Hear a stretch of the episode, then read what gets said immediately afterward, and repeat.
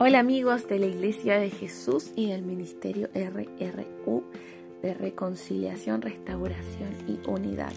Dios les bendiga en este día. Vamos a compartir una palabra que está en Lucas 7, desde el 36 al 50, cuando Jesús se encuentra y perdona a esta mujer de mala vida, esta mujer pecadora, y que ella trae este perfume de alabastro. Dice que uno de los fariseos le pide a Jesús que coma con él. Cuando él entra a la casa del fariseo, se sienta en la mesa y llega esta mujer de mala vida que decide llegar con un frasco muy costoso de perfume, un, frasco de alabastro, un frasco de perfume en aceite.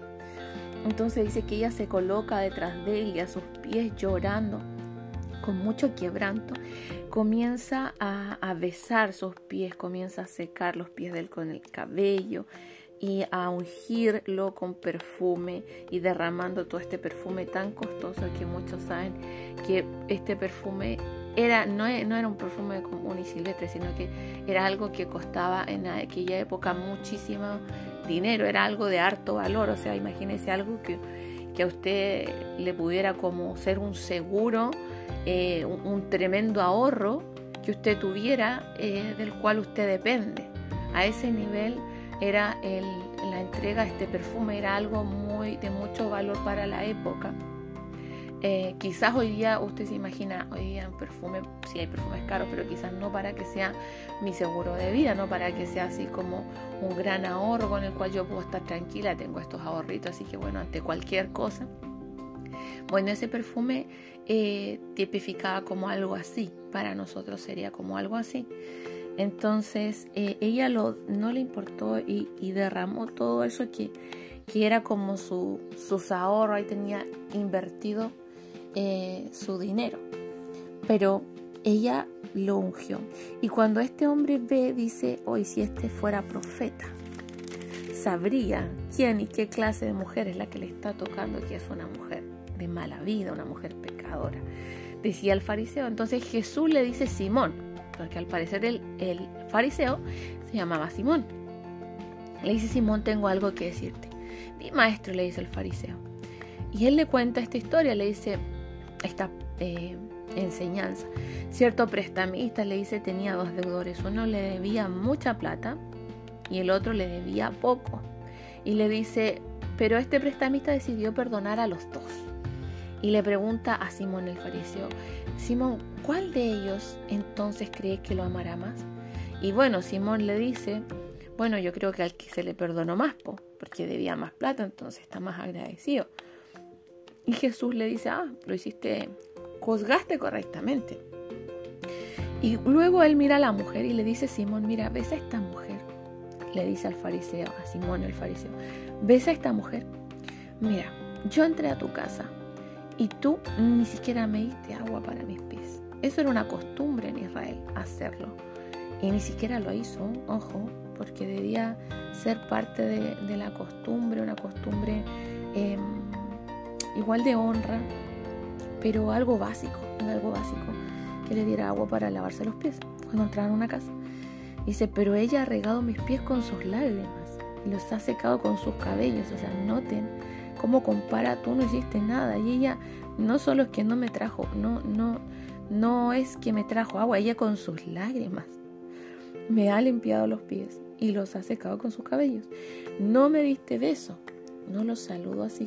Pero de ella desde que entré, dice, no ha cesado de besar mis pies. No me ungiste mi cabeza con aceite. Dice, pero ella ungió mis pies con perfume. O sea, el aceite era algo mucho más barato. no tenía comparación con el perfume. Y ella ungió mis pies con, con este perfume. O sea, no le importó derramarse y entregarlo todo y mostrar su, su amor y atención hacia él y la honra, etc. Dice, por lo cual, y aquí vamos a, a leer esto, dice, por lo cual te digo que sus pecados, que son muchos, o sea, no le está diciendo así, no, tú estás equivocado. No, sí, ella era pecadora. Y sí, dice, sus pecados, que son muchos, han sido perdonados porque amó mucho. Pero a quien poco se le perdona, poco ama. Entonces Jesús le dijo a la mujer, tus pecados han sido perdonados. Y le dice, vete, tu fe tu fe te ha salvado, tu fe te ha sanado. Vete en paz. Bueno, aquí quiero, compartir, destacar dos cosas. Primeramente, eh, algo que aprendí, aprendí y me eh, impactó, que es el hecho de que este hombre, Simón, el fariseo, no entendió el gesto de honra que hizo esta mujer. Porque es verdad que hay una parte en otro lado donde dicen, ay, pero este frasco, dijeron, dijo, me parece que uno de los discípulos, y creo que fue Judas, se pudo haber vendido y habérselo dado a los pobres. Porque a veces la gente piensa que solamente em, estas contribuciones, estos regalos, estas ayudas son siempre para los necesitados. Claro, porque si, oye, pero Jesús no necesita, más lo necesitan. Esa era la mentalidad de, esto, de este discípulo y de los que lo pensaban aquello. Este, él no necesita eh, ese perfume. Más, ah, más útil sería venderlo y darle esto a los pobres que sí necesitan. Pero cuando uno quiere honrar, y ahí uno se da cuenta que no tiene una mentalidad de honra, porque la mentalidad siempre va hacia la pobreza, ¿ah? a ayudar a los que necesitan, que es verdad. Pero aquí estamos viendo un Jesús que recibe la honra y que corrige en su momento a esos discípulos cuando hablan eso. Les dice, déjala, que ella está preparándome para la sepultura. Pero en el fondo él está entendiendo, déjala, ella me está honrando con todo lo que tiene. Y él recibe y acepta esa honra porque entiende que es producto del amor. Entonces muchas veces tenemos esa mentalidad que pensamos que solamente las ayudas, las ofrendas o todas esas cosas van para los que lo necesitan. Si bien es cierto, sí, y, lo, y si lo hacemos y estamos ocupados de aquello, sin embargo, aquí tenemos que aprender el principio de la honra, de que muchas veces uno va a entregar alguna cosa, va a hacer algún regalo, va a tener un gesto, qué sé yo va a preparar un servicio, a lo mejor va a llevarle un regalito a alguien que quiere uno honrar. A lo mejor la persona no necesita y tú no le vas a regalar algo que necesita, sino que tú quieres regalarle algo para demostrar que lo honras. Porque a lo mejor él literalmente él no necesitaba ese perfume, pero ella tenía eso que era algo con lo que lo quiso honrar. Y yo te pregunto cuántas veces haces cosas para honrar, no solamente o sea, partiendo de la base que lo hacemos para ayudar, pero, pero imagino que todo, todos nosotros tenemos claro que tenemos que ayudar en la necesidad de la iglesia, la necesidad del ministerio, la necesidad de las familias y de las personas, pero cuán claro tenemos esto de la honra, esto de honrar con nuestros bienes, incluso como lo dice el Señor en su palabra, honrarlo aún a Él con, con nuestros bienes, dice la palabra. Y la otra pregunta que quiero hacerte y que quiero que te preguntes es ¿cuánto te ha perdonado Jesús? ¿Cuánto te ha perdonado Jesús? ¿Sientes que Él te ha perdonado mucho? ¿Te ha perdonado realmente mucho? Eres como esta mujer que sintió en su corazón, que se dio cuenta de que Jesús le había perdonado mucho o sientes que te ha perdonado poco. ¿Y con qué me refiero a poco? No me refiero a que Él te perdone un poquito, porque tú ya sabes que Dios te perdona cuando le pides perdón y no se acuerda más, no es como nosotros, y no se acuerda más y lo deja, sino que crees que Él, tu vida no ha sido muy pecadora, entonces sientes que no te ha perdonado mucho, que en realidad no me siento tan endeudada porque no he pecado tanto. ¿Te sientes como este Simón el fariseo? Porque ojo, que él era esa persona que podía sentir que muy poco se le habría de perdonar. Por lo tanto, no podía tener esa capacidad de gratitud, de amor y de honra hacia el Maestro, hacia Jesús, hacia Dios. Pero si tú sientes que Dios te ha perdonado mucho, entonces ámalo mucho. Porque aquí dice, al que mucho se le perdona, mucho ama. Y realmente yo creo que todo aquel que es consciente, el que es consciente que se le ha perdonado mucho, es que va a amar mucho. Y, tú me puedes decir, yo sé que Dios me ha perdonado harto, pero no lo amo mucho. Y sabes qué, yo te diría, yo creo que tú no entiendes cuánto se te ha perdonado.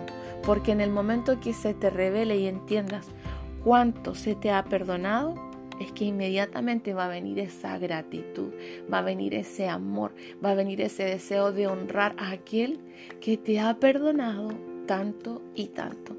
Así que yo te invito a que reflexiones en esto, porque ciertamente yo no creo, yo no creo que haya uno que pueda decir, a mí Dios me ha tenido que perdonar muy poco.